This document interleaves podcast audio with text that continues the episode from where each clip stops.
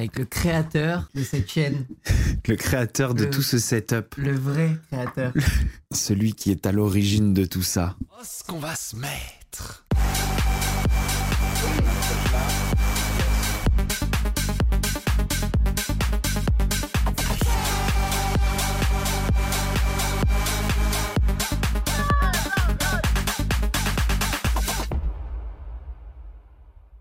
Salut les amis et je vous retrouve pour un nouveau podcast et celui-là il est très spécial pour moi. Il est très spécial pour moi parce que mon invité aujourd'hui n'est autre que mon petit Paul Goldman. Salut, Bonjour Paul Goldman, bienvenue sur mon podcast. bienvenue. Les amis, Paul Goldman, vous le connaissez peut-être si euh, vous me suivez depuis un moment. Paul Goldman, il est souvent dans mes stories. Paul Goldman, comment je l'ai rencontré? En fait, j'ai répondu à une story Insta. C'est très drôle parce que je m'attendais pas à avoir une réponse. J'ai juste répondu à une story Insta et ça a commencé comme ça. euh, Il a répondu à une story Insta pour m'aider. Ouais, c'est pas, il a, il a pas répondu à une story Insta pour euh, gagner quelque chose ou, ou pour me rencontrer. Il a répondu à une story Insta pour m'aider à mettre en place tout ce Ça. que vous voyez là et tout ce qui explique qu'aujourd'hui je suis capable de streamer, que je suis capable de faire mes podcasts avec un super bon son comme ça, Exactement. etc. C'est mon geek, Paul Goldman. Au geek de poche. c'est pas mon geek. Aujourd'hui, c'est mon ami. Ça fait maintenant euh, Deux ans. deux ans qu'on se connaît. Deux ans, ouais. Deux ans. Mhm. À partir du moment où il est venu m'aider, euh, il est revenu très régulièrement. on s'est vu très souvent. On a commencé à sortir euh, aussi pas mal ensemble. Ouais. Pas- quand je dis sortir ensemble, ça veut pas dire on, on- on date. On se calme. On met la clim, s'il vous plaît. Non, non, c'était sortir en soirée, etc. Et il m'a appris beaucoup de choses. On s'est tous les deux appris beaucoup de choses, je pense. Mm, mm, exactement. Et puis, euh, comme euh, une fatalité, quoi. On est devenus amis, on a commencé à, à passer pas mal de temps ensemble, euh, à tout se raconter, euh, etc. Et un jour, Paul Goldman m'a dit, j'ai une idée pour ton podcast. Exactement. Et c'est une idée très personnelle. Ouais, bah parce que euh, malgré ce qu'on voit sur les réseaux sociaux, il y a des gens parfois qui ont qui ont un, un passé et, ou une histoire à raconter. Et moi, moi je le parle, j'en parle dans ma vie personnelle, mais pensais un jour le faire. Je pense que c'est bien aussi de partager euh, les histoires qu'on a, euh, qui sont parfois euh, des, tournants dans nos vies et qui sont importantes de partager pour que les gens se rendent compte qu'il y a qu'il y a d'autres choses que que aussi Internet ou des choses comme ça, et qu'il y a parfois euh, des histoires tristes ou des des bonnes histoires, etc. Donc euh, voilà, c'était pour partager ça avec vous aujourd'hui. Et tu vas nous parler donc? Euh, du coup, moi, j'ai été euh, gravement malade durant ma jeunesse. Euh, j'ai eu euh, à mes 11 ans, le 9, euh, nov- euh, le 9 décembre 2011, j'ai eu, j'ai été atteint, euh, diagnostiqué d'une leucémie lymphoblastique groupe T. Euh, donc c'est euh, un cancer du sang. donc euh, pour vous expliquer, c'est euh, les cellules euh, dans leur vie, elles font, elles sont une cellule, puis pour euh, prospérer, elles se divisent en deux. Moi, au lieu de se diviser en deux, elles se divisaient en 1000, 10 000, 100 000 parfois. Et donc, c'est une reproduction trop anormale et les cellules, elles deviennent un peu folles. Alors moi, euh, normalement, ça, c'est la, vraie euh, représentation physique, c'est la tumeur. Mhm. Donc moi, j'avais pas du tout de tumeur, c'était juste dans mon sang où euh, c'était euh, bah voilà une cellule qui se divise par 100 000, mais sauf que ça a fait un comportement Ouais, cellulaire anormal. quoi. Anormal, vraiment. Ouais. La, hum, comment j'ai découvert ça? J'ai eu, euh, je commençais à avoir mal au dos la nuit, à ne plus endormir, et du coup, j'ai commencé à avoir très très mal à l'omoplate gauche, et j'arrivais pas à dormir pendant 7 jours. Je dormais en cours, enfin le peu de moments où je dormais, je dormais en cours. Je commençais à vraiment être pas bien, et psychologiquement, ça devenait dur parce que de pas dormir pendant plusieurs jours, tu sais, c'est le moment où on dort, c'est le moment où le cerveau il se, il se régénère, il se, il se guérit en fait. Et quand tu dors pas, bah ton cerveau il devient fou, tu vois. Ouais. Et en fait, euh, j'ai été voir l'ostéopathe une fois, deux fois, trois fois, il me remet en place et ça va toujours pas. Je fais une radio et je vois que j'ai un poumon rempli d'eau. Ça qui faisait que mon omoplate, elle bougeait pas en fait et donc ça me faisait mal. Et euh, donc euh, tout de suite, urgence, va faire une IRM. Est-ce que j'ai des... Et le médecin il dit, est-ce que j'ai des problèmes de poumon? Non, j'ai j'ai un- j'ai 11 ans. Ouais. Tout à fait normal, euh, enfin aucune aucun passé. Et euh, le médecin il me dit bah allez-y tout de suite aux urgences, il y a un problème. On arrive aux urgences, c'est à l'hôpital Trousseau à Paris. Et euh, bon bah bien sûr euh, faut attendre euh, 8 heures, je suis pas l'urgence première, il y a des grands brûlés, il y a ceci, il y a cela, donc on attend 8 heures, etc. On apporte les clichés et là euh, ils me disent ils disent non c'est pas normal, on va retirer ce qu'il y a dans le poumon. Mhm. Donc, je, le box, ça s'appelle des box, on est dans des box. il fait moins de 9 mètres carrés pour situer. Et du coup, euh, là, je me retrouve avec 30 médecins autour de moi. Et ils ont dit, bon, on va perforer ton, ton poumon et on va retirer le liquide. Tout de suite, instantanément. T'as 11 ans, qu'est-ce que tu te dis? Moi, quand j'ai 11 ans, en fait, je me rends pas compte. J'ai Ouais. pas la maturité. J'ai Ouais. 11 ans. euh, Pour Tu te moi, sens c'est- juste, t'es juste malade et. tu- Non, je sais pas encore. Je le sais pas encore. Oui, non, mais je veux dire, tu sais que t'as quelque chose qui va pas à ce moment-là quand même. Tu dis Quand- même bah, pas. quand on va te perforer le poumon. Tu te dis même pas, tu te dis bah c'est enfin en fait ils sont assez protecteurs. Ok. C'est le truc c'est qu'ils mais je le dirai après c'est qu'ils sont assez protecteurs.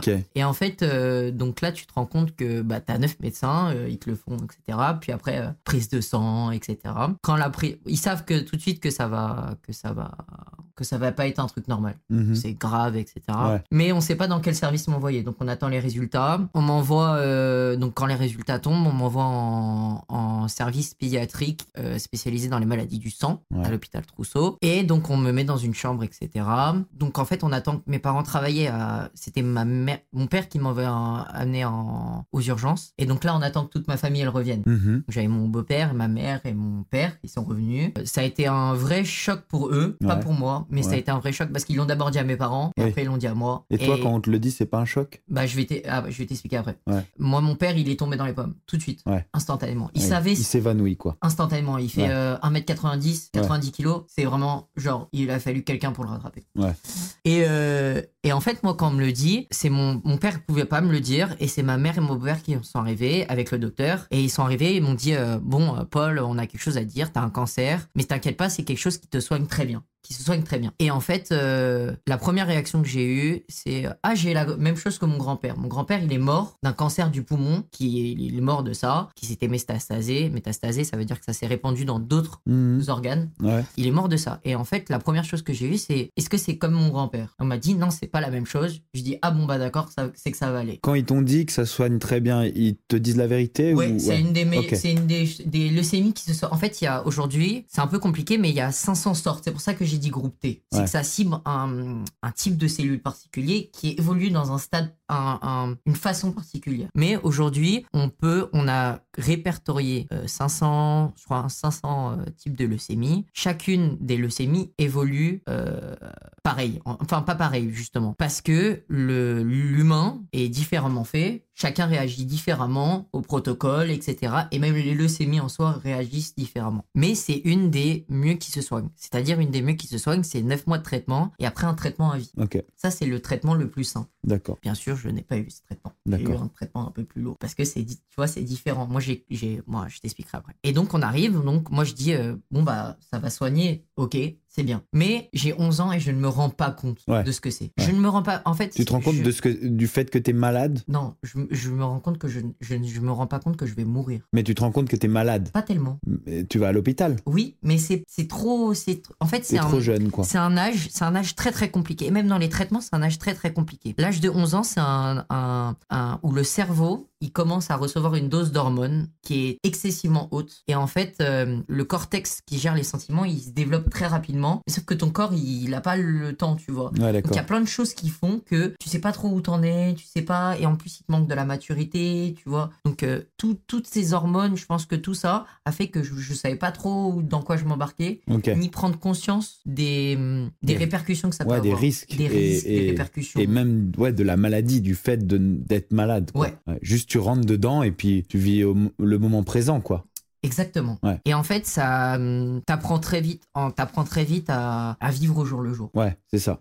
Tu sais pas ce que demain est fait, mais tu sais ce qui est fait sur l'instant présent. Hmm. Quand je suis rentré, moi j'ai le premier. euh, donc en fait, c'est des. euh, ils ont dans ces. dans- quand ils répertorient les, les leucémies, ils, ils établissent des protocoles. Donc moi, le protocole, c'est 5 mois en, en, cham- en chambre où on te bombarde de chimiothérapie. Donc la chimiothérapie, c'est un produit qui détruit toutes les cellules. Si on détruit, le but, c'est de détruire toutes les cellules pour que les cellules malades ne se reproduisent plus, justement, et que ça ne revienne pas. Ouais. Un, peu, un petit cours d'anatomie, ce qui est aujourd'hui ce qui euh, produit les cellules, toutes les cellules, que ce soit les globules rouges, le plasma, les, le, le- les plaquettes, les globules blancs, c'est fait dans la moelle osseuse. La moelle osseuse, c'est euh, un liquide qui agit comme un... On catégorise ça dans un organe, c'est dans tous les os. Hmm. C'est dans tous les Oui, os. oui. C'est ce qui fabrique, c'est l'usine à gaz de euh, ce qui produit notre sang. L'usine à sang, quoi. Ouais, de tout. Mais pas à gaz, l'usine à gaz. c'est l'usine qui fait, euh, qui fait tout, euh, tout, tout. Oui. Et, euh, Et en fait, euh, C'est ma faute, c'est l'usine à gaz. c'est ça. Et en fait, euh, bah, le truc, c'est que quand, quand ça va pas, bah, on est obligé de tout détruire pour tout Pour refaire. recommencer. Pour recommencer. Ouais, on met tout Sauf que, en fait, c'est là où il faut trouver le juste milieu. Ou on détruit tout le, on essaie de détruire le sang pour que euh, les cellules ne se reproduisent, les cellules anormales ne se reproduisent plus. Ou on fait ce qu'on appelle une greffe. Moi, j'ai une greffe. Ça veut dire qu'il y a quelqu'un, on a détruit ma moelle osseuse, Et on t'en a remis on en a remis une de quelqu'un d'autre. de quelqu'un d'autre.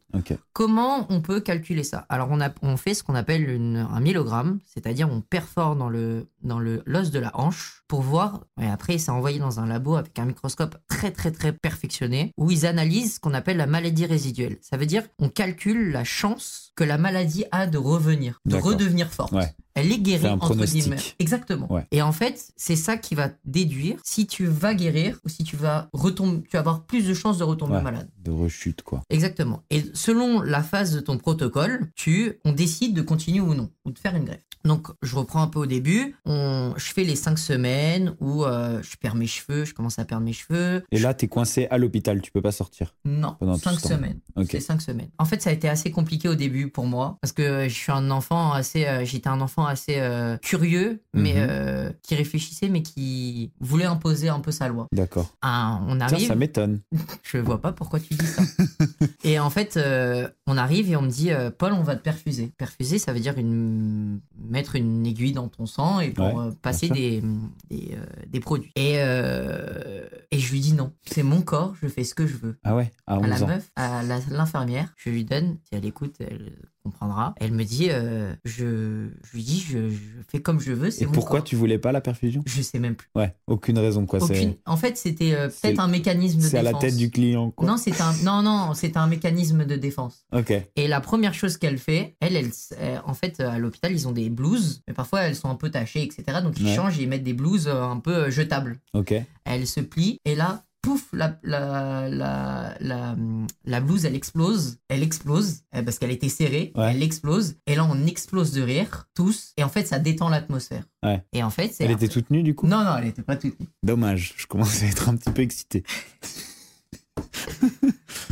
Et, euh, et en fait, euh, en fait en- pourquoi je dis ça? Parce que euh, y a, je pense qu'il y a deux façons, enfin, il y a plein de façons de réagir à une maladie. Ouais. Nous, avec mes parents, on a voulu ça, prendre ça, pas comme un malheur. Ben, On a essayé de pas rendre ça comme un malheur. Pas de le pas le prendre. De rendre ça pas comme un malheur. De le rendre Euh, comme quoi, alors? De l'adoucir. De l'adoucir et de faire comme si c'était... Un moment, de- un moment On est obligé épreuve. de passer par Voilà. cette épreuve. On n'a pas le choix. On est obligé de passer par cette épreuve. Et du coup, bah, au jour le jour, tu essayes de la surmonter et tu l'affrontes. quoi. Exactement. Et peu importe ce que vivent les autres. Exactement. Moi, au, au tout début de, enfin, au- durant ma maladie, moi, je disais toujours, j'avais une métaphore un peu. Je disais, bah non, avec mes parents, je prenais que mes parents, parents. Euh, je disais, euh, bah on est comme dans un bateau et on est tous les trois. On est comme trois piliers, on est comme un trois mâts Ouais. et on est obligé d'être là. Tu faisais cette se- métaphore à 11 ans. Ouais, je disais ça. Et je disais, euh, bah, on est obligé de se soutenir et on est obligé, on est tous les trois dans cette galère. Ouais. Il faut qu'on se soutienne, il faut qu'on soit ensemble. Et j'utilisais cette métaphore pour dire que ce que eux faisaient influait sur moi et moi Et j'influais sur eux. Ouais. Et quand il y a une tempête, il y a une tempête ensemble. C'est ça. On la, on la vit à trois. On la vit. Ma- moi, mes parents étaient séparés, mais on l'a vu. On, ça s'est toujours bien passé, mais ça s'est particulièrement bien passé ici parce qu'ils se sont jamais. J'ai jamais vu mes parents s'engueuler pendant, Pendant que j'étais cette période-là. Pourtant, Ouais. j'ai vu des gens, des parents séparés, d'autres malades, où c'était un déchirement. Ils ne se sont. Je pense que c'était aussi ma plus grande chance. Ouais. C'est que. C'est que pour eux, cette épreuve, ça les, ça les a liés au moins pendant un temps. Non, ils sont toujours liés. C'est moi leur lien, tu vois. Ouais. Mais c'est c'est pas c'est c'est c'est c'est mon père. Il me le dit encore aujourd'hui. C'est pas ses copains. Ils lui disent euh, quand je vais faire des examens régulièrement, ils disent bah oh, je suis désolé euh, euh, pour toi. euh, ça doit être compliqué. Il dit non non c'est pas compliqué pour moi. C'est lui là le plus emmerdé. C'est lui qui vit les c'est lui qui vit les trucs. Moi je suis là. C'est mon enfant. Ça me fait mal bien sûr. Mais c'est lui le principal concerné. Mm. Mais en tout cas pour moi on était tous les trois. Ouais. Et en plus, il y a des statistiques qui prouvent que si un enfant est, est bien entouré par ses parents, bah, dans il a l'épreuve, il a les- beaucoup plus de chances de s'en beaucoup sortir. plus de chances. Beaucoup plus. Et, et, et du coup, tu connais des, des- donc euh, d'autres gens, d'autres gars ou d'autres meufs qui sont passés par là et, et pour qui bah, il n'y a pas eu ce, ce soutien euh, familial soudé? De ce que je me souviens, c'est- un peu loin et je pense que mon cerveau, il a un Ouais. peu effacé des trucs, mais de- de-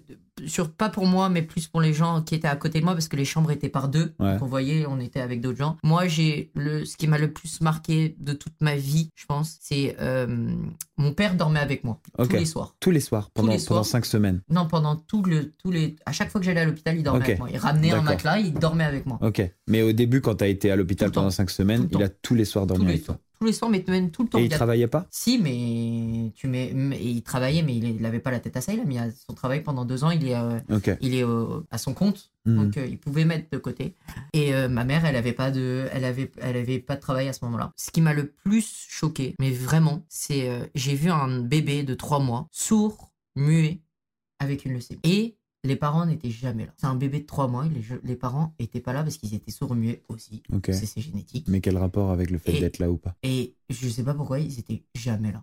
Ils étaient, ja- ils étaient là euh, deux heures par euh, jour. Et après, alors sûrement ils travaillaient. Ouais. Je dis pas le contraire. Mais le soir, ils étaient pas là avec leur bébé, etc. Et comme il est sourd et muet, bah, quand il, il pleure, tu l'entends pas. En fait, t'entends des gloussements, t'entends des choses, t'entends un bébé, comme s'il suffoquait. Et en fait, on était tellement, Lui, il était muet, genre il pouvait pas avoir de timbre de voix. ouais, C'était ce muet-là. ouais. Ok. Et en fait, on était avec mes parents, je m'en souviens, on était vraiment, on était en détresse. Mon père, c'est mon père qui s'occupait du gosse la nuit, qui éteignait ses seringues, etc. Parce que ses seringues sonnent la nuit, elle appelait les infirmières. Et parce que les parents n'étaient pas présents. Et en fait, Ouais. ça nous a vraiment, ça nous a dit, waouh, on est, on, on- juste, on n'est pas comme ça. Ouais. On n'est pas comme ça. Et quand, quand le, quand l'enfant il a trois mois, euh, un peu avec lui, quoi. C'est, Ouais. c'est ton enfant. Mais tu vois, il y Peu a- importe Après- l'âge. hein. Après, je dis bien, je, comme je l'ai dit, il y a plein de sortes de maladies et il y a plein de gens qui réagissent différemment. Nous, par exemple, on faisait des conneries, mais quand je te dis des conneries, on faisait des vraies conneries à l'hôpital. Ouais. Moi, je suis arrivé le 9 décembre, le 25, c'était le Noël. Ouais. Mes parents, ils ont, ils ont sabré le champagne avec le... Moi, j'étais dans ma chambre, mais ils ont sabré le champagne avec toute, le- toute l'équipe, Tout tout, le staff, infirmier. et ils se sont défoncés la tronche. Parce que ils voulaient pas se laisser abattre. Ouais. Ils voulaient pas que... ils voulaient pas être tristes. Tu vois? Oui, parce que en le vivant dans le moment présent, bon bah voilà, ça c'est ça c'est ton état. On peut pas le changer là maintenant. On peut juste continuer à, à rester soudé, à être heureux. Et si tu perds espoir, et si tu deviens triste, et si tu lâches, c'est là que c'est la c'est la fin. C'est là que c'est la ouais, merde. Ouais, ouais, je pense. Mais après, après les gens, tu vois, il y a d'autres gens qui, qui Ouais. réagissent différemment. Il y a des gens qui, qui euh, se raccrochent à des choses normales, normales Mm. entre guillemets, euh, de la vie. Par exemple, euh, j'ai été avec quelqu'un, ses parents voulaient absolument qu'il continue l'école. Moi, j'ai arrêté l'école pendant un an. Enfin, j'ai pas arrêté, mais j'ai juste mis en suspens ma Ouais. vie euh, scolaire. Et il y a des gens, la, la, la, la mère de cet enfant, il voulait elle voulait absolument qu'il travaille tous les jours, Ouais. mais de 9h à 17h. Ouais, d'accord. Parce qu'il voulait se raccrocher, tu vois. Se raccrocher, ouais, pour euh, continuer à garder la vie normale absolument. Parce Ouais. que, ouais, ouais. Tu sais que tu parles de Noël. Moi, c'est euh, c'est à Noël que j'ai appris que tu avais été malade. Tu m'en avais jamais parlé. Jamais. Alors qu'on se connaissait depuis quelques mois déjà. Ouais, bah. Depuis, je pense, on s'est rencontrés en septembre ou en octobre. Ouais, on s'est rencontrés en octobre-novembre. Ouais. Et, et moi, je me retrouve à Noël avec Princesse Margot. Qu'on a euh, et qu'on salue bien sûr, qui est une association qui bah, soutient euh, et euh, les, les enfants euh, atteints du cancer et, et aussi leurs familles et la la comment on dit? La pas patronne, mais. ouais La, ma... la fondatrice. la fondatrice de cette association vient me voir pendant qu'on faisait donc le Noël de, des enfants à l'hôpital avec Mathias à l'époque, vient me voir et, et, et me dit, tu sais, je vois dans tes stories Paul Goldman, c'était le, c'était un des premiers ou le premier enfant de, de l'association. Ouais, un des premiers et, euh, et tu le salueras et tout. Et moi, je me dis, wow, mais j'en savais rien du tout. Bon, on se des- connaissait pas depuis hyper longtemps aussi. Il y a, en fait, ça, ça dépend. Moi, j'ai pas de mal à le dire, c'est pour ça Ouais. que je le fais aujourd'hui. Mais euh, parce Mais c'est pas ce que tu dis direct quand tu Non, rencontres voilà. quelqu'un, quoi. Je Voilà. pense pas que c'est la première Exactement. chose à dire dans le mettre dans le, mettre dans le CV. je- Voilà. je. Voilà. Du coup, ça faisait un mois et demi qu'on se connaissait. Mais quand même, tu vois, moi, je me suis dit, wow. Et, euh, et je crois pas que je t'en ai parlé direct après. C'est toi qui m'en as parlé. Et je t'ai dit, bah ouais, je. J'avais répondu à ta story. Ouais. Je dis, ah, je connais, embrasse Voilà. Muriel et tout. Ouais. Et euh, j'avais pas donné plus d'explications que ça. Ouais. Et après, on s'était revus. Je t'avais dit, bon, bah, alors, tu sais, Muriel, je la connais parce que ceci, cela. Mhm, Et mhm. voilà. Ouais, c'est ça. Exactement. Mais euh, j'en parle. Je pense que c'est bien. Moi, ça fait.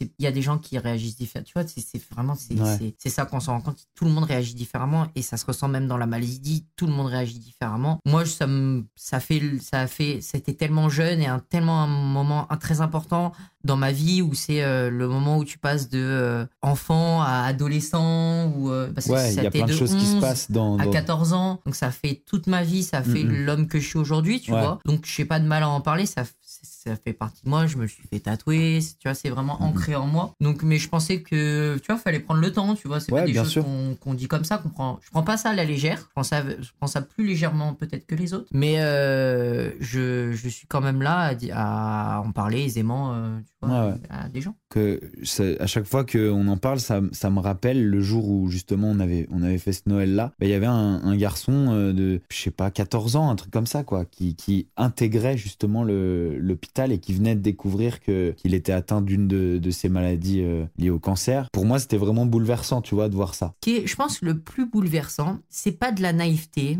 c'est euh, ce côté enfantin où, euh, où euh, l'enfant il se rend pas compte. Il, il est pas naïf, mais il se rend pas compte de, de ce que c'est la mort, Ouais. en fait. Et c'est l'impression que je- que, que j'avais. J'avais pas l'impression de passer ma journée avec des enfants conscients de la maladie, conscients de, de la menace de la mort. Tu vois ce que je veux dire? J'ai- J'avais pas du tout cette impression. J'avais l'impression de passer avec des enfants. C'est Tu tout. vois? Juste des enfants. Souriant. Ouais, sou- souriants, qui jouaient, qui étaient là, qui, qui voulaient des cadeaux, des bonbons, des machins. C'est Et- des conneries et tout. Exactement. Et, et en fait, pour moi, c'était hyper facile du coup de, de, de passer ce temps-là avec eux parce que en fait, j'étais comme euh, avec mes petites nièces et mes petits neveux, tu vois? ça devient quelque chose de faculta pas facultatif, mais de tu vois qu'on a mis sur le côté. Ouais, exactement, exactement. Et, et- et je me rappelle qu'il y avait une, une miss qui était là aussi et, et qui elle arrêtait pas d'en parler, tu vois. Mm. Et toi, euh, tu as quelle maladie? Enfin, et, et, et moi je me disais mais c'est pas du tout comme ça que j'ai envie de vivre ce truc et c'est pas du tout comme ça que j'ai envie de leur faire vivre ce truc, tu vois. C'est, c'est, il y a un autre sujet qui est ça, c'est, euh, je pense qu'on pourra en reparler un, Ouais. peu après, le regard des autres. Ça, Mhm. ça m'a énormément Bon, on peut en parler maintenant. bouleversé. Mm, Bah, oui, si tu veux.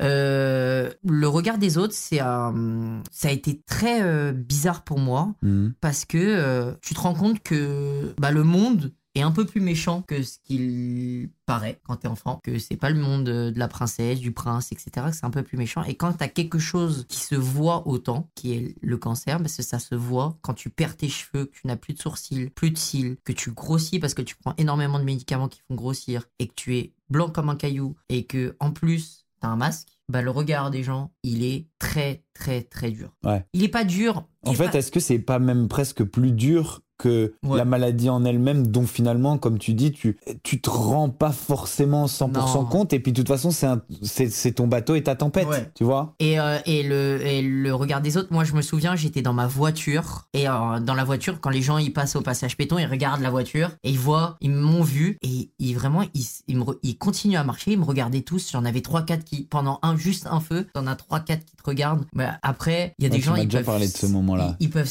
ils peuvent s'énerver. Moi je m'énervais pas, je les regardais. Hmm. Je l'ai regardé, je l'ai regardé, mais avec insistance, tu vois. Ouais. Ok, j'ai et alors. Ouais. Ok, j'ai alors. Et en fait, c'est aussi pour ça que je voudrais en parler aujourd'hui. C'est, euh, c'est euh, même moi aujourd'hui, en ayant ce que j'ai vécu, en étant passé, quand je rencontre quelqu'un de qui est soit handicapé, soit qui a qui a quelque chose, je ne sais même pas moi-même comment me comporter avec. C'est fou de dire ça. Je ne sais, je je sais. En fait, c'est parce que je sais que le mal, que le mal que ça peut faire. Ce, ce, moi, j'étais, euh, je suis passé de 30 kilos à 80 kilos en 3 Ouais. mois. Tu vois, j'ai énormément pris à, à cause de la cortisone. Je suis devenu un ballon d'eau. Et, euh, et, et, et quand tu vois un enfant, un, parce que je faisais vraiment enfant à cette époque-là, sans cheveux, très très gros comme ça, bah, tu, tu, tu- je comprends la curiosité humaine. Hmm. Mais je comprends pas le regard méchant et le regard insistant. Ouais, mais alors, du coup, toi qui, qui vivais ça et, et qui finalement presque aurait voulu que les gens se comportent pas différemment avec toi qu'avec les autres, pourquoi toi aujourd'hui quand tu croises une personne comme ça, juste moi moi c'est vraiment ça mon attitude, c'est-à-dire je je vais faire je vais faire abstraction de ta maladie, de ta différence, de de ton handicap, de tout ça et je vais juste rigoler avec toi comme je rigolerais avec n'importe qui. Je, je, je, je n'arrive pas. T'arrives pas. Je n'arrive pas. OK.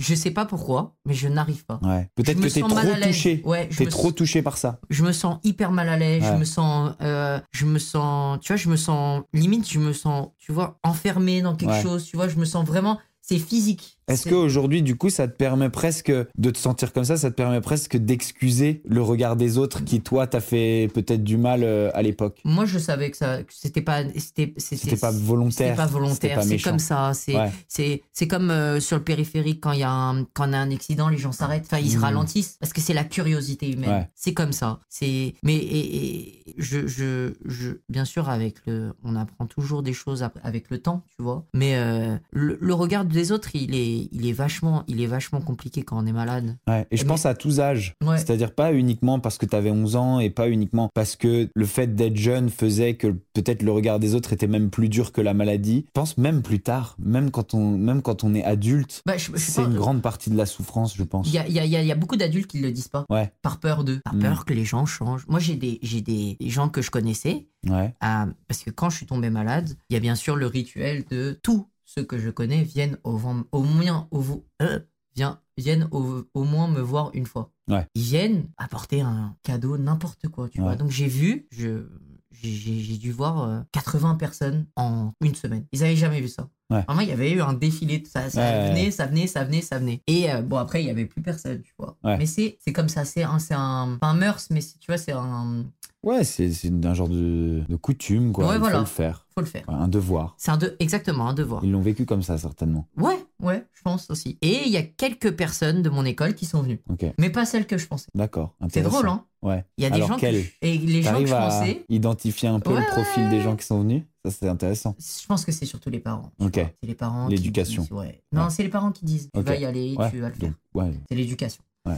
Et il y a des parents que je connais, ils ont dit, tu ne vas plus lui parler parce que ça peut être contagieux. Oh là là. Oh, l'ignorance, mon Dieu. Pas ça peut être contagieux, la maladie, je pense aujourd'hui, c'est pas la maladie, c'est un peu le mauvais œil. Ouais, le mal. La- le mal, Ouais. l'énergie, la mort, Ouais, les trucs comme ça. Tu ne vas pas lui parler. Ouais, mauvaise énergie. Ouais. Mon Dieu. Et en fait, tu te rends compte que bon, bah, euh, des gens comme ça. euh, au début, tu es en colère, bien évidemment. Bien évidemment, on est en colère parce qu'on était attaché à ces gens. À 11 ans, euh, on attaché. C'était des personnes assez proches de moi. Bon, on est attaché. Mais avec le temps, tu dis. Bon, bah, finalement, peut-être pas une mauvaise chose, tu vois, s'ils pensaient ça. C'est que peut-être euh, dans 30 ans, si on avait été euh, vraiment proche, proche, proche, bah, que finalement, dans 30 ans, il sera pas là, si ça m'arrivait dans 30 ans. Ouais, exactement. Donc, tu- mieux, mieux vaut qu'ils se relativises. tard, euh, tôt que, Ouais. euh, enfin, tôt, tôt que tard. Waouh, je suis vraiment bon en podcast, moi. Euh, moi aussi, je sens ça. Non, mais mieux vaut maintenant que plus tard. Et une fois que toi, tu as tissé un lien émotionnel Ouais. de ton côté avec eux et que du coup, tu es très déçu, quoi. Peut-être. Assez. Ouais. Maintenant, ça veut pas dire que les gens avec qui tu vas tisser des liens Non, émotionnels mais non. maintenant Bien sûr que non. euh, viendraient. Non, mais euh, tu vois, c'est à ce moment-là de sa vie où c'est très compliqué. Moi, Mm. je, on voit, j'ai, je- tu vois, ça m'a appris quelque chose. C'est pas parce que je vois pas quelqu'un ou, ou, euh, ou un moment, un moment dans sa vie qui est important, qui est mal. C'est pas à ce moment-là qu'il faut le lâcher, même s'il n'a pas été là. Euh, pendant que toi, ça n'a pas été peut-être moins bien, peut-être il le savait pas, peut-être il savait pas comment réagir. Bah, parce que j'ai vécu ça aussi. Parfois, je me dis, bah, j'aurais bien aimé qu'il le fasse à ma place. Ouais, ouais. Tu vois? Non, bien sûr. Non, c'est- fou parce que toi, en plus, ça t'est arrivé au moment où un humain se construit. Au Exactement. moment où un humain devient un humain, tu vois. Un enfant devient un Un- homme. Ouais, un homme. C'est ce moment, c'est vraiment à ce moment-là que tout se construit, que que toutes les petites bribes de de de ton enfance, bah elles se elles se elles se mettent, tu vois, elles se construisent, elles se Mm. fortifient, et c'est là où ça va te dire bah ok, je je veux devenir cet homme avec ses briques. Ouais. Est-ce Ouais. que euh, parfois, en tant que, que enfant comme ça, euh, toi qui, même si t'as pas forcément conscience de la maladie, qui doit traverser toutes ces épreuves, etc. Est-ce que en voyant les autres, ceux qui viennent, et puis en pensant aux autres qui vont à l'école, qui, ont, qui continuent à avoir la vie normale, est-ce que t'as as, ce côté, j'en- j'envie, je les envie, ou, ou alors pas du tout carrément, même Bah, pas, pas ça? moi. Ouais. Moi, ma, ma, ma vie s'est arrêtée. Ma- mais physiquement et mentalement. Je m'explique. euh, je, on m'annonce ça, j'arrête l'école, je fais des traitements pendant 9 mois qui marchent pas, qui marchent, euh, donc comme j'expliquais, la maladie résiduelle, elle Ouais. est trop haute, etc.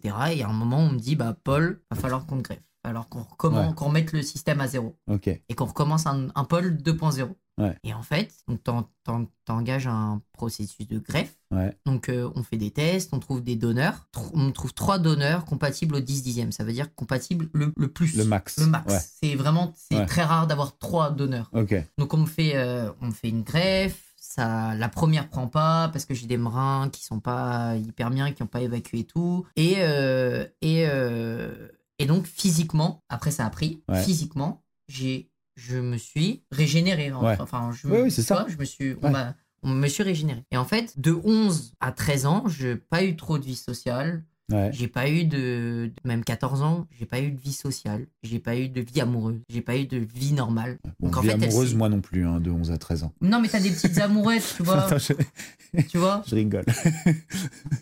C'est euh, d'ailleurs les deux seules années où j'ai pas eu de, de vie à moi.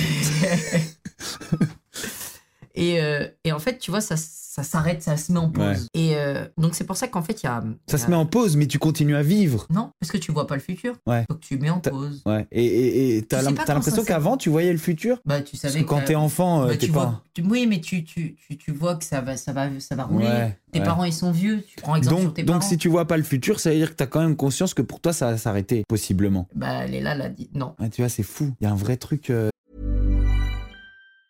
Say hello to a new era of mental health care. Cerebral is here to help you achieve your mental wellness goals with professional therapy and medication management support. 100% online. You'll experience the all new Cerebral Way, an innovative approach to mental wellness designed around you. You'll get a personalized treatment plan from a therapist, prescriber, or both in a safe and judgment free space. Your cerebral therapist or prescriber will outline a customized plan with clear milestones along the way so you can get to feeling your best. With Cerebral, you're not alone in your mental health journey. We're here to empower you to live a fulfilling life. So take that first step towards a brighter future and sign up today at cerebral.com slash podcast and use code ACAST to get 15% off your first month. Offer only valid on monthly plans. Other exclusions may apply. Offer ends July 31st, 2024. See site for details. euh, psychologiques. euh, En fait, euh, moi, j'ai été, euh, j'ai été suivi après. euh, bah, je préfère parler du après. euh, après. Après. Ouais, ouais, t'inquiète. Euh, mais euh, pour reprendre, c'est euh, il y a un vrai, une vraie alchimie qui se fait.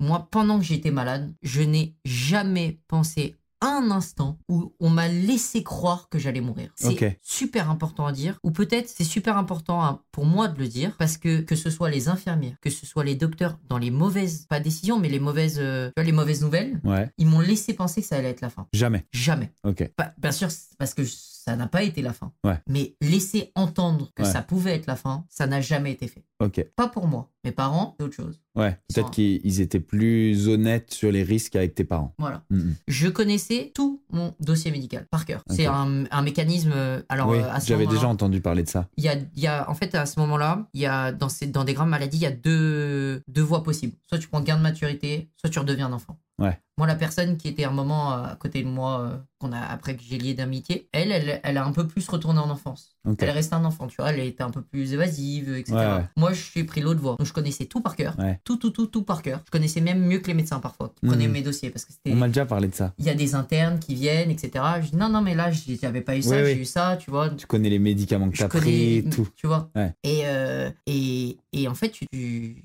Ça m'étonne pas de toi d'avoir été un, un bon geek de ta maladie.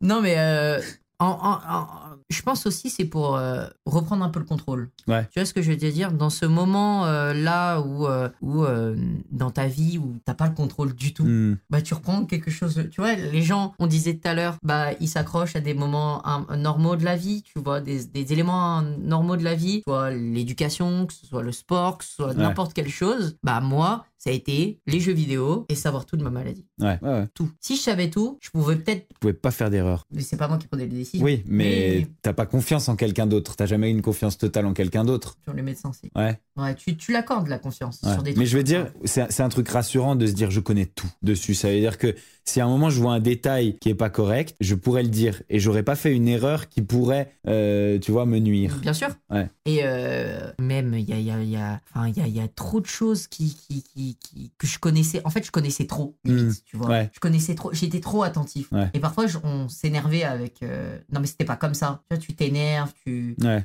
C'est rare les fois où on s'énervait, mais Mhm. les peu de fois où on s'énerve, c'est assez, c'est assez traumatisant. Ouais, dans ce moment-là, j'imagine, ouais. Moi, j'ai. euh, si je devais tout te raconter, euh, le, le, le, le- les, les étapes, mais euh, moi, j'ai. Donc, à un moment, il y avait, euh, par exemple, on fait pour rechercher des. Pour analyser ce qu'il y a dans le liquide du cerveau, Ouais. on fait ce qu'on appelle un. Un encéphalo. Non, c'est, tu sais, euh, là, une piqûre dans le dos. Ah, une Ponction lombaire. fonction lombaire, ouais. Hmm. Et on fait une ponction lombaire. C'est des internes qui le font. Les internes sont ceux qui sont en huitième année de médecine. Normalement, en huitième année de médecine, tu sais à peu près utiliser le bistouri et les éléments. euh, Ouais. La seringue. Ouais, etc.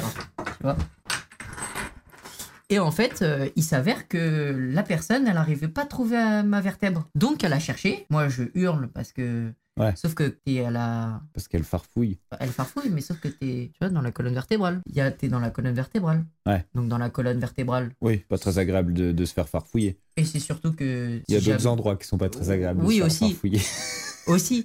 Mais c'est surtout qu'il y a tous les nerfs qui conduisent aux jambes et risque Ah de paralysie. Non, mais. Ouais, ouais. Et le mec arrive pas à trouver. Mon Mm. père était dehors. Il sort avec la seringue comme ça et les mains en sang. Et dit J'arrive pas à trouver, faut appeler un docteur. Oh là là. Devant mon père. Mon père qui n'aime pas le sang, qui n'aime pas les piqûres, qui m'entend hurler. Non, il, il lui a hurlé dessus. Mon père, il frappe pas. Mais il- si ça avait été quelqu'un d'autre, je pense qu'il le massacrait de coups. Hmm. T'entends ton gosse qui hurle dans la chambre. Oh mon dieu. Le mec qui sort avec les gants comme ça et la piqûre comme ça et le sang et il dit j'arrive Oh. pas à trouver. Vous pouvez m'appeler un médecin. Parfois, tu as des histoires comme ça, j'en ai des, des- des Ouais. tonnes, tu vois. Euh, euh, Et toi, t'es en douleur. T'es ouais, ouais. t'es en enfer. Oh, Non, t'as des médicaments, t'as plein de médicaments Ouais, qui t'aident à. Moi, je me suis fait arracher une dent là l'autre jour. euh, J'en menais pas large. Ouais. Bah après, après t'as une notion de la, de la, de la douleur et de la. Tu relatives énormément sur les, sur les, sur les douleurs. Hmm. sur les, sur les choses, sur les, sur les médicaments, sur euh, quand on t'annonce que euh, ce médicament il peut euh, niquer tes reins, bon bah d'accord, faut le prendre hein, le Ouais. médicament, tu vois. Faut, Ouais. Ah oui, pas le choix, quoi. Pas, le- choix quoi. Mm. Donc euh, tu vois, euh, on est obligé de faire le mélogramme, ça fait mal. Bah ok, on va te donner euh, triple injection de morphine, d'atarax, de tranquillisant pour que et un peu de gaz hilarant et tu vas le faire. Hmm. Bah ouais, tu vas le faire, t'es obligé. Tous ces, toutes ces épreuves que tu, que tu rencontres à, à, à cet âge de développement de, de, de l'homme, euh, en fait, ça, ça modifie tout ton système de valeurs, etc. Et par rapport à une personne qui va grandir facilement sans aucun problème. Euh, des- des- par rapport à la douleur, par rapport à, à, à la perception de la mort, par rapport à, Ouais. à la vie dans le moment présent, etc. Vous êtes suivi? Il y, a des- il y, a des- il y a des psys des- Alors, mais moi, je, je voyais des psys avant de tomber malade, par, pas par mes parents, pas parce que mes parents, etc. Ok. Et euh, donc, j'ai jamais, j'ai j'ai jamais eu. euh, Il y a beaucoup de gens qui ont peur des psys, Ok. de raconter leur vie. Moi, j'ai Ouais. jamais eu peur. Ouais. Parce que j'étais habitué. Et j'ai été suivi par un docteur qui. euh, un pédopsychiatre. Donc, pédo, c'est pour les enfants pédiatriques. Qui est spécialisé euh, dans euh, les maladies graves Ok. chez l'enfant. D'accord. Qui me suit encore. Et. Ah, il y a euh, un accompagnement si tard après. Ouais, Ouais. même si je suis plus enfant, non, je suis plus enfant parce qu'à 18 ans ça s'arrête. Il continue à me voir parce que c'est une cellule spéciale pour les. C'est pas toi qui veux, c'est. Non, c'est moi. truc- Si, moi je peux. le- Là, je le vois plus. Par exemple, si un jour j'ai vraiment un coup de mouche, je peux l'appeler, lui dire j'ai besoin d'un rendez-vous. D'accord. Ça, je le sais le faire. Et il sait que je sais le faire. Sinon, il aurait continué, tu Hmm. vois. J'ai Ça t'est déjà arrivé? Ouais. Ouais. Ça, arrive dans quel genre de moment ça? Bah, quand tout un peu autour de toi euh, euh, est un peu instable avec tes amis, avec tes relations amoureuses, etc. Tu vois, ça. Donc, comme pour tout le monde. comme pour tout le monde, sauf que là, tu, tu remets, il y a des idées noires qui reviennent. Tu Ouais, vois. ouais. Moi, j'ai, euh, alors, euh, donc j'ai commencé après 14 ans, j'ai commencé à, à aller voir ce psy pour en parler, etc. Parce que aussi ça se passait, tu vois, après tant d'amour et de et de cocooning autour de moi, Eh bah, mes parents ont commencé à reprendre leur vie, Ouais. tu vois, à revoir des anxiétés du travail, etc. Donc dans ma sphère familiale, ça a un peu explosé à un moment. Ouais. Tu vois. En fait, ce que tu ressens, c'est c'est ah bah maintenant je suis plus malade, euh, on m'aime plus. Il y a, y a, ouais, y a moins. ça et Ouais. euh, il y a aussi. euh, c'est- non, il n'y a pas que ça. Pas que ça. Il y a, euh, tu vois, j'étais mal dans ma peau, j'ai eu moins confiance en moi, j'ai eu T'as eu Et- moins confiance en toi que pendant la maladie? ouais, beaucoup moins confiance. Alors comment tu expliques ça? Pas parce que j'étais gros, gros, gros, gros. Ah ouais. Et le regard Juste- des autres. J'étais différent, j'étais différent psychologiquement et physiquement des autres. C'est-à-dire psychologiquement, euh, moi, euh, j'étais, euh, je me posais beaucoup plus de questions sur les répercussions que ça allait avoir et des risques et ces trucs que machin que mes amis. Et physiquement, bah, j'allais pas faire un foot avec mes potes au début. Ouais. Tu vois? Un jour, j'ai voulu lancer une balle, j'ai perdu l'équilibre, je suis tombé, je me suis cassé la main. Ah oui, d'accord. Tu vois? Ouais. Donc, il y a des trucs où tu te dis, euh, non, je peux pas le faire parce que, tu vois, ça te rattache. ça te Toi, En fait, toute ta vie, tu vas être attaché à ça. Il Ouais. n'y a pas un moment où tu vas pas être attaché à ça. Ah ouais, jusqu'à la fin. Jusqu'à la fin, tu vas être attaché à ça. Hmm. Même que, parce que, euh, grâce à un merveilleux système qu'est la France, on a beaucoup investi sur moi. C'est gratuit. C'est la France qui a payé. Et, euh, et aujourd'hui, bah, ils capitalisent, tu vois. Donc, ils disent, bah, on va le suivre parce que si ça- on, va, on va le prendre plus. S'il y a une autre merde, bah, on va le prendre plus à temps quand même. Pas qu'on ait investi tout ça pour rien. C'est ça. C'est d'ailleurs pour ça que je m'appelle Goldman. c'est assez compliqué. Et donc, quand je suis ce, ce psychologue, ce psychiatre, qui peut administrer des médicaments, au début, je prenais. euh, Enfin, pourquoi j'étais euh, j'étais aussi psychologiquement instable C'est parce que pendant des plusieurs mois, pour un peu m'évader, Mhm. j'ai pris de la morphine D'accord. sans que d'avoir mal. Tu leur disais que t'avais mal et ils t'en donnaient Un Bill, Paul Goldman. Ils le savaient. Il t'en reste encore un peu? Je Non. le prendrais bien. Je déconne. Mais euh, ils, ont, ils savaient tous Que t'avais pas mal. que j'avais pas mal. Comment ils pouvaient savoir que t'avais pas mal? Il y avait aucune raison que t'aies mal. Voilà. Il n'y avait aucune raison que j'ai mal. Ouais, d'accord. Et ils- en fait, la greffe, pourquoi j'ai eu ça? Parce que la greffe, normalement, ça dure trois semaines, un mois, un mois et demi, max. Je suis resté quatre mois. Ok. Quatre mois enfermé dans un, une, un box, sans sortir, sans sortir de mon lit, sans sortir du cadre qui était autour de mon lit. Donc, j'avais un lit de 3 mètres carrés. J'avais un cadre de 3 mètres carrés. Je pouvais pas sortir. Et donc, tu skis. Ouais. Tu manges pas. Tu regardes des séries à longueur de journée. En fait, tu broies de plus en plus de noir. En fait, ouais, ouais, ouais. et en plus, il y a d'autres choses. En fait, on était. C'est une cellule. C'est une. Un, un- un- au cinquième étage, de- c'était à Robert Debré, le, la greffe. C'est un autre hôpital spécialisé dans ça. Et c'est tout, tout, tout, tout au fond. Et en fait, il y a quatre chambres qui sont pareilles. Mhm. Et ma mère, elle, elle me disait Ah, bah, il y en a un nouveau. Il est parti. Ah, il y en a un nouveau. Il est parti. Ouais. Il y en a un nouveau. Et pourquoi moi je pars jamais? Exactement. Ouais. C'est pourquoi moi je. Et en fait, tu broies de plus en plus du noir. Et en fait, quand tu trouves ce médicament, bah, tu planes pendant 7 heures. C'est incroyable. Ouais. Ça fait Mais passer le temps, quoi. Ça fait énormément Comme passer les le gens temps. qui ont rien à faire et qui fument des joints, quoi. C'est exactement ça. Ouais. Et en fait, tu te dis, bah, ouais, bah, ok, bah, je vais utiliser ce pouvoir, tu vois, Ouais. ce truc. Et ça m'a fait tellement du bien, mais tellement du coup, du mal. 14 ans et t'es accro à la morphine, quoi. Accro. Ouais. Et en fait, ils disent que c'était pas de la morphine, c'était euh, un- du Nuban, c'est un dérivé. C'est un opiacé aussi très très fort. Et euh, celui-là, il, chez les enfants de cet âge, il est hyper addictif. Hyper addictif. C'est vraiment Ouais. impressionnant. Mais c'est fou. et au bout de 4 mois, Pourquoi bah, ils utilisent ça si c'est hyper addictif? Bah, c'est hyper puissant. Parce que c'est le meilleur. Non, c'est le morphine la meilleure, mais c'est juste en dessous, tu vois. Ouais, d'accord. C'est en fait l'opiacé, c'est trois, trois niveaux. Il y a 0, c'est la doliprane, le 1, c'est la codéine, le 2, c'est le Nuban, le 3, c'est la morphine. D'accord, En ok. termes de niveau, c'est à peu près ça. Le morphine, c'est maximum. Ouais. C'est vraiment pour les grosses, grosses pathologies. Tu Ouais. vois. Parce que moi, je prenais ça parce que euh, comme on, va- on m'avait mis énormément de chimio et de choses comme ça, j'ai euh, vomi mon tube intestinal. Mon tube intestinal, il partait en lambeaux D'accord. avec la chimiothérapie, Ouais. c'est comme ça, parce que c'est ça détruit toutes les Mhm. cellules qui sont en multiplication rapide, cheveux, ongles, cils, sourcils, et aussi l'intérieur du tube Ouais. digestif. Mais alors, du coup, comment ça se passe? Comment tu peux manger? Bah, je mange pas. T'es sous perfusion Ah non, avec oui, oui, des... des, avec des, du- des, hum, des nutriments, des choses Ouais, comme ça, d'accord. tu vois. Ouais, ouais. Et euh, d'ailleurs, cette poche coûte 3000 euros. Une poche, ça coûte 3000 euros. La Juste- poche des perfusions? Non, le- ouais, la poche de nutriments, etc., ça coûte 3000 euros. Et ça dure combien de temps? Deux heures, ça dure une journée. Waouh, 3000 euros par jour? Ça, c'est un médicament, c'est un parmi tant d'autres. Hein. Oh là là. C'est waouh. un parmi tant d'autres. Si on devait faire une estimation, on a estimé à un million et demi à peu près ce que ça, m'a co- ça- ce que ça a coûté. Un peu, à peu de choses près. Que j'ai coûté à la Sécu, c'est un million et demi. Goldman. Ouais, voilà. Tout est dit. Et en fait, euh, Cet homme vaut de l'or. Je exactement. suis content de l'avoir entre mes mains. Et, euh, et du coup, euh, en fait, moi, j'avais pas mal. Mhm. Ils avaient jamais vu ça de leur vie. Ok. Dans tout le service et tous les grands médecins, ils ont dit on n'a jamais vu un enfant. Normalement, l'échelle, ils disent que c'est proche de l'accouchement, tellement ça fait mal. Ouais. Et je n'avais absolument pas mal, c'est-à-dire que j'avais zéro. Zéro, c'est juste les peaux ressortaient, il y avait du sang qui coulait, fallait, tu vois, fallait enlever, mais c'était, c'était, ça me faisait pas mal. Hmm. Et en fait, au bout d'un moment, je faisais semblant d'avoir mal. Ça, j'avais mon, ma, ma, ma dose gratuite. Et, euh, et en fait, donc, tu, tu broies du noir. Toutes les gens qui sont à, à- dépendance avec de, euh, de la morphine, de, des choses comme ça, ben, ils sont hyper dépendants. C'est pour ça qu'aujourd'hui, je ne, je ne fume pas de joint. Parce Ouais. que je sais que je peux retomber dedans. Mais, Ouais, tu redeviendrais accro. je plonge dedans. Je te réinviterai pour un podcast sur les addictions aux Avec plaisir. Avec Ouais, plaisir. ça serait intéressant. Et en fait, tu broies du noir. Et, et, et un jour, je me souviens, il le 27 décembre, donc je suis arrivé le en début octobre. Donc là, ça faisait trois mois et demi que j'y étais. Ils arrivent, ils me disent Paul, on arrête tout du jour au lendemain. Sauf que va dire à un drogué que t'arrêtes ta, gamme Ouais. du jour au lendemain quand on a fait pendant 4 mois. Ouais. Donc j'ai fait 6 atarax. Le même soir, à 5h du matin, j'étais à 6 atarax. C'est les anti-anxiolytiques.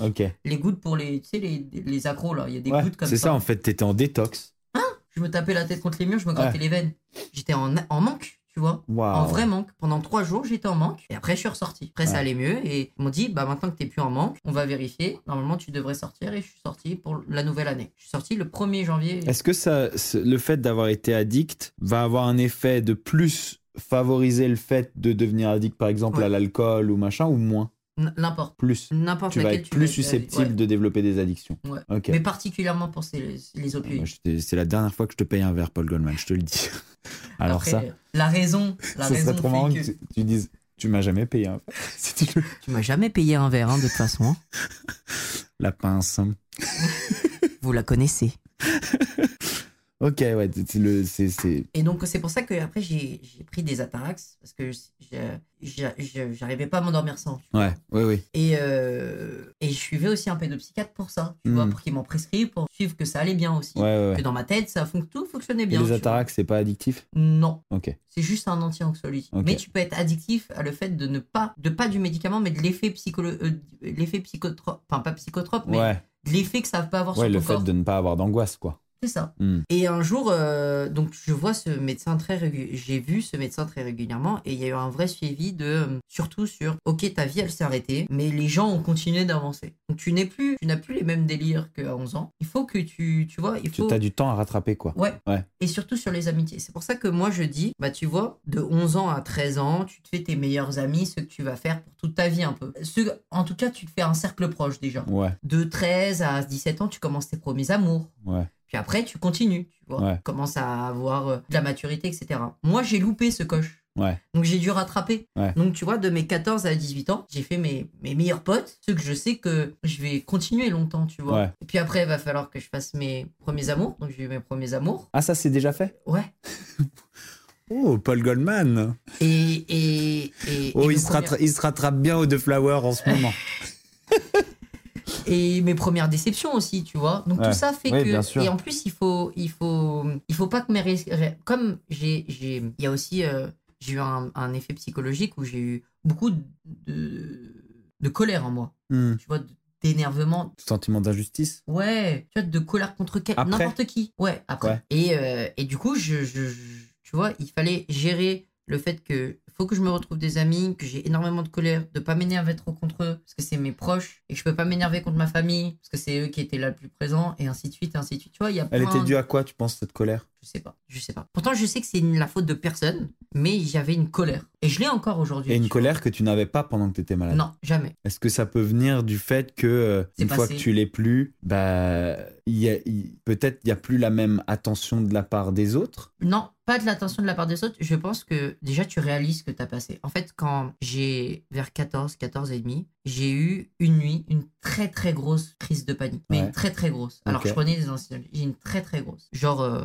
je me réveille en plein cauchemar, euh, euh, j'ai cru que mon cœur allait s'arrêter, tu vois. Ouais. Et en fait, j'en ai parlé au pédopsychiatre et il me dit bah en fait, tu viens de, tu viens de passer le trou. Ton corps, ton esprit vient de comprendre qu'il avait passé le trou dans lequel t'étais Mhm. et vient de voir quel trou tu viens de passer. Ok. Quelle étape Ouais, tu viens vois. de passer. Et il se rend compte. Il se rend compte maintenant que pendant tout ce temps-là, t'aurais pu crever. Ouais. Ouais. Et hum, après, j'ai compris. Ouais. Tu vois, après, j'ai j'ai passé un autre step où Ouais. tu as de la maturité, tu as de la réflexion autour de ça, tu t'essayes de comprendre. Et encore aujourd'hui, hein, il y a plein de fois où, où j'arrive pas à dormir à cause de ça parce que je me remémore. Tu vois, j'ai des crises d'angoisse par rapport à la mort et des choses comme ça. Tu vois, il y a énormément de crises d'angoisse euh, autour de la mort.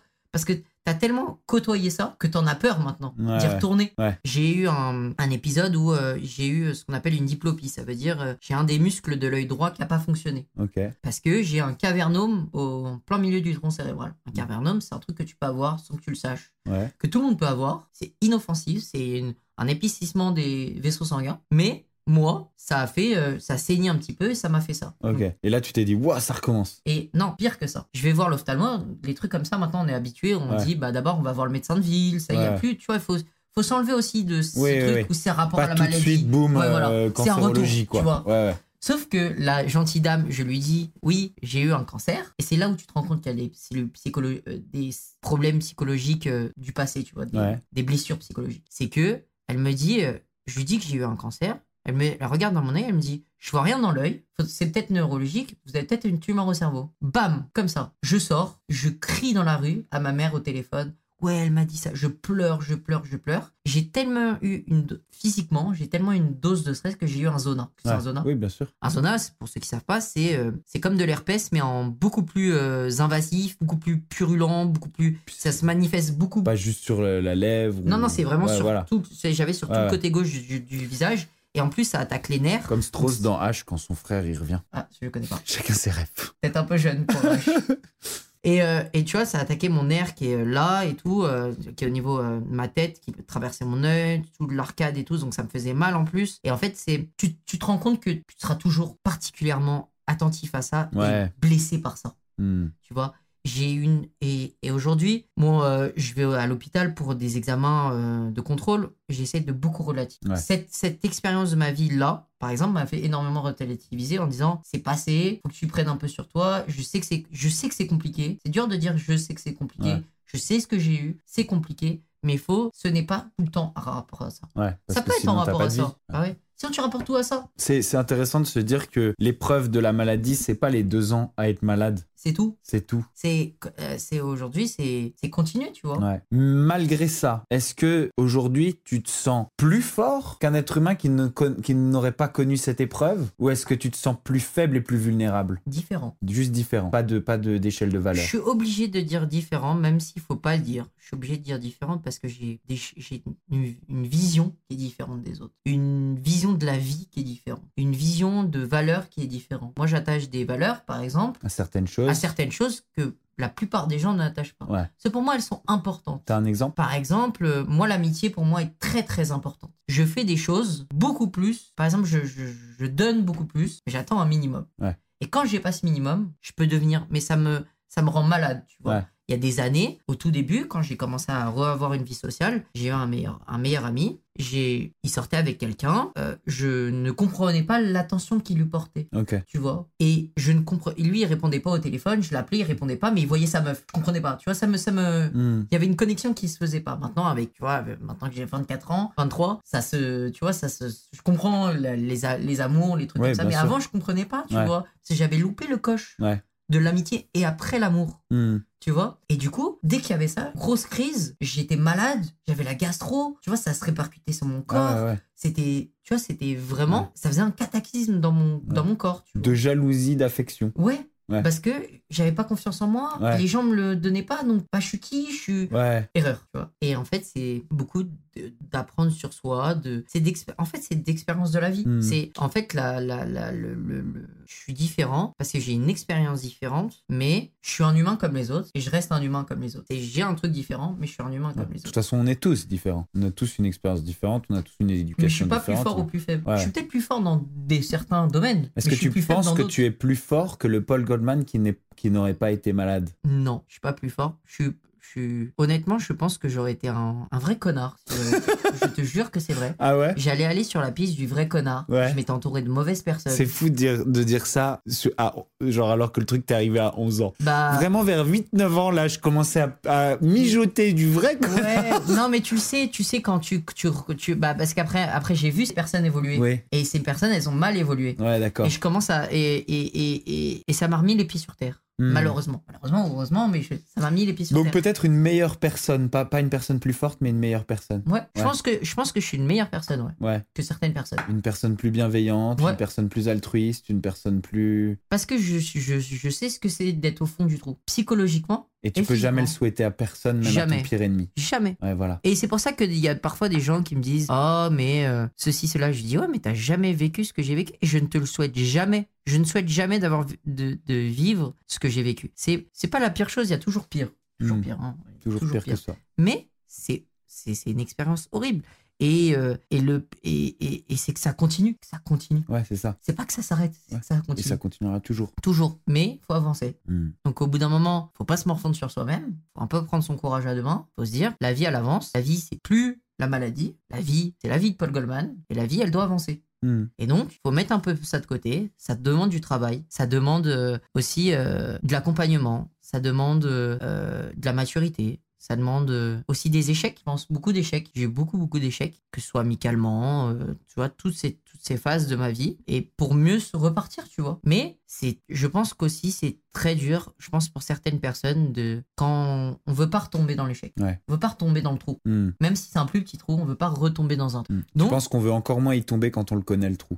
quand on connaît un trou plus gros, on veut pas y retourner dans un trou plus gros. Ouais. Tu vois, c'est c'est ça surtout. Ouais. Et donc, il y a beaucoup de gens, bah, parfois, soit qui, restent, qui veulent rester dans le trou, parce qu'elles ont tellement connu ça, ou que ça fait tellement longtemps, C'est confortable. c'est confortable, on Ouais. va pas changer son habitat. Soit il y a des gens, ils ont la hantise de ça. Donc elles vont euh, tout pardonner ou elles vont tout, elles vont tout faire Ouais. pour qu'elle ne retourne jamais. Aucune des deux attitudes n'est saine. Pas naissane, chacun agit différemment. Ouais, d'accord, mais ce que je veux dire, c'est que aucune n'est saine pour toi. Il faut essayer de Ouais, trouver un juste milieu. ça, tu vois, tu ça. peux pas vivre dans la peur de retomber dans le trou et tu peux pas essayer de rester dans le trou pour euh, parce que c'est ta zone de confort.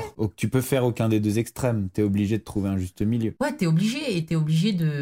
T'es t'es surtout obligé d'avant. T'as une, chance, j'en connais qui sont morts. Hmm. Connais qui sont morts. Ouais. Est-ce que ça, c'est une chance qui peut être vécue aussi comme, un truc de presque de culpabilité? Moi, je a suis pas gens- mort et, et- et les autres sont morts, tu vois. Je vais te dire une histoire. Moi, j'ai quelqu'un dans mon école, enfin, quelqu'un du staff de mon école, qui euh, a eu une fille qui a eu une maladie, qui a eu la même maladie que moi. Avant moi, j'étais malade, j'ai guéri, sa fille est morte. Elle me voyait, elle me dit, je, t'as cinq minutes. Après, faut que tu partes. Ouais. Elle, à chaque fois, elle pleurait. Ouais. Parce que, et, je, et, et elle a été, c'est quelqu'un qui m'a beaucoup accompagné pendant que j'étais malade par rapport à l'école, etc. Et elle m'a, hum, j'ai une grande affection, un grand respect pour cette, pour cette dame. Je m'en suis jamais voulu d'être, euh, D'avoir guéri. d'y avoir guéri. Ouais. Mais à ce moment-là, T'as as le sens- sentiment d'injustice inverse un peu. Ouais. Ouais, c'est ça. c'est super dur. En fait, c'est fou parce que t'as jamais ressenti le sentiment d'injustice de moi je suis malade mais les autres le sont pas. Mais par contre, le jour où quelqu'un ne guérit pas alors que toi tu guéris, là tu l'as senti dans l'autre sens. Et, ça rejoint peut-être le côté la maladie t'a fait devenir une personne plus bienveillante, Ouais. plus altruiste, tu vois. Et tu te dis, bah ouais, euh, ok, euh, c'est- horrible à dire. Je, je suis vivant, pas ta fille. Je l'ai jamais dit, tu vois. Ouais, bien je sûr. suis vivant, ta fille, elle l'est pas. En fait, un jour, j'aurais dû lui. J'ai continué à la voir sans lui dire, mais j'aurais dû lui dire, vous voulez qu'on continue à se voir? Et maintenant, ça va mieux. Hmm. Maintenant, euh, bah, j'ai été aux funérailles. Ouais. Tu vois, ça, c'est passé. Elle arrive à me voir sans pleurer, etc. Mais ça a été très compliqué pour elle. Très, très compliqué. Moi, j'ai un des meilleurs amis de mon père. Il a eu la même maladie que moi. Et lui, il a eu la phase où il prenait juste des médicaments. D'accord. J'ai pas beaucoup de. Je pense, euh, j'ai- je, je pense beaucoup aux regrets de ma vie. Tout le temps. Qu'est-ce que dans ma vie, je me remets en question? Qu'est-ce que j'aurais aimé faire de Que différent? t'as pas fait. Ouais. mais vraiment, pas les petits trucs, euh, ah, j'aurais dû euh, aller à gauche ou à droite, tu vois. C'est vraiment quel, vraiment quel, quel choix Pourquoi de- t'y penses? C'est du passé, c'est fait. pour pas que ça se reproduise. Ouais. Ok. Pour tirer des leçons. Ouais. Et il est tombé malade. Il, est, il était malade. Il, quand je suis tombé malade, il a toujours, il a été très présent pour mon père parce qu'il savait lui, tu vois. Et lui, il avait la maladie, la, la forme où ça devait, ça s'est stabilisé. Il Ouais. prenait juste des médicaments, tu Ouais. vois. Et un jour, ça s'est emballé. En six mois, il est mort. Ouais. Pendant ces six mois, je suis jamais allé le voir. J'ai envoyé des messages, mais je suis jamais allé le voir. Je pense que c'est parce que je ne concevais pas qu'il pouvait mourir. C'est la plus, c'est un des plus grands regrets de ma vie. D'au moins une fois aller le voir. C'est un des plus grands regrets de ma vie. Pour l'instant. Ouais. 23 ans, c'est un des plus grands parce que parce que tu sais ce que vaut la vie, son importance. Il y a des gens qui le sauront peut-être jamais, qui sont- qui le savent avant, comme moi. Il y a des gens qui le découvriront que c'est la vie, que c'est éphémère, que en un claquement de doigts, ça peut passer du tout au tout, que euh, bah on est dans notre petite routine de tous les jours, métro, boulot, dodo ou métro, pas boulot, mais euh, voilà une vie peut-être euh, un peu plus vagabonde euh, comme toi ou tu vois, mais que du jour au lendemain, bah ça doit s'arrêter. Hmm. Et tu dis, bah ouais, faut, faut, faut comprendre ça et il faut surtout pas que perdre ça de vue dans ses choix, dans ses, dans ses décisions. Parfois, ça, je, je me perds moi aussi hein, en disant ça. Des choses, euh, il y a parfois plein de fois de mes potes, ils me disent, mais pourquoi t'attaches autant de choses? Ça autant d'importance Bah, parce que pour moi, c'est important. Et parfois, je me dis, bah ouais, mais tu devrais pas parce que bon, il y a d'autres choses, tu vois, c'est la vie. Hmm. Et c'est su, c'est après, après, hum, ton rapport à, à la maladie des autres, elle est complètement différente. Ouais, bien sûr. Tu vois, t'as- il y a des gens euh, ils me disent ouais t'es malade t'as un rhume ouais mais j'ai un- un background derrière euh, quand moi j'ai un petit rhume parfois c'est couché quoi Ouais. j'ai de la fièvre je suis couché tu vois. Hmm. Paul Goldman, c'était, je pense, euh, un des podcasts les plus inspirants de, de ma chaîne. moi je- j'aimerais euh, adresser quelques petits messages si tu me le Et permets ben, c'est exactement le moment. ceux qui me connaissent euh, pendant ces périodes, j'aimerais euh, remercier beaucoup de personnes, que ce soit euh, Princesse Margot, que ce soit toutes les associations qui m'ont aidé, que ce soit que ce soit le Petit Prince, que ce soit à chacun son Everest, que ce soit à chacun son rêve, etc. Je souhaite vraiment remercier du fond du cœur tous les médecins qui m'ont suivi. Aussi, j'aimerais remercier les infirmières les infirmières, les aides-soignantes, tout, tout le personnel médical. Même celui Qui- qui trifouillait dans ta colonne M- vertébrale. Même celui qui Parce que euh, sans elle, euh, bah, vos enfants et nos enfants ne peuvent pas être soignés. Faut pas l'oublier. Je pense que la santé, c'est un des trucs les plus importants. C'est pour ça que quand on souhaite un bon anniversaire ou quelque chose, on souhaite d'abord la santé. santé. Et le reste, on l'achètera parce que c'est important, c'est important, c'est la vie. Je souhaite aussi te, te remercier pour m'avoir invité. Et voilà. Bah, c'est moi qui te remercie, Paul, euh, d'être venu raconter cette histoire qui, à mon avis, va pas inspirer que moi. J'espère, Mhm. j'espère. Euh, je, je, je- souhaite aussi que euh, aujourd'hui euh, les méthodes pour, euh, pour donner son sang ou pour donner sa moelle osseuse, qui étaient complètement différentes à, à, à mon époque, où c'était euh, c'est très important de le dire, où c'était une intervention. Maintenant, c'est ça peut être juste une prise de sang qui dure 4 heures. Ça sauve énormément de vies. Ils en ont extrêmement besoin. On l'entend à longueur de journée, mais c'est vrai. Euh, Il y a des groupes sanguins qui sont rares et qu'on ne le sait pas. Et de donner son sang une fois de temps en temps, main- maintenant les, les conditions de- d'acceptabilité des personnes, elles sont plus légères qu'avant, parce qu'ils sont vraiment en pénurie. Je, je- c'est très important de donner son sang, ils en manquent, les dons de moelle osseuse. Bah, je vais y aller. C'est vrai que ça fait longtemps que moi, j'ai pas donné mon sang. C'est... Ça fait plusieurs années. Les tatouages avant c'était interdit, Ah oui, c'est vrai. maintenant ça l'est parce qu'ils sont en manque de trucs. Ok. Il y a des toxines, etc. Donc, il les nettoie, je, je pense qu'il les nettoie, mais c'est, Ouais. super important. Hmm. Ça sauve, ça sauve des vies. Moi, j'ai, eu énormément de transfusions sanguines. S'il n'y avait pas des gens qui avaient donné, bah, pas de transfusion. Pas de transfusion. Et ben, et ben, en tout cas, merci encore. Merci encore euh, pour euh, cette belle intervention, cette belle histoire, cette histoire hyper inspirante que tu nous as racontée. Je suis sûr que ça va être hyper important pour plein de gens. Moi, en tout cas, je suis très fier d'avoir fait ce podcast avec toi et je suis très fier d'être ton pote. C'est vrai. Et euh, bah, les amis, euh, si vous avez kiffé ce podcast, vous n'hésitez pas, vous mettez 5 étoiles. Et puis, euh, bah, on se retrouve très bientôt sur la chaîne de podcast et sur The Bastos Club. Ciao, ciao. Oh, ce qu'on va se mettre.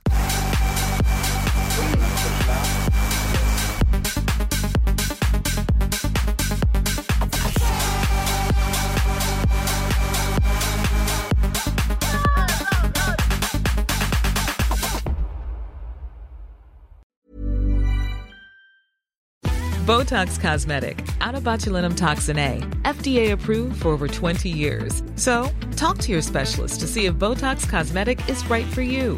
For full prescribing information, including boxed warning, visit BotoxCosmetic.com or call 877-351-0300. Remember to ask for Botox Cosmetic by name. To see for yourself and learn more, visit BotoxCosmetic.com. That's BotoxCosmetic.com.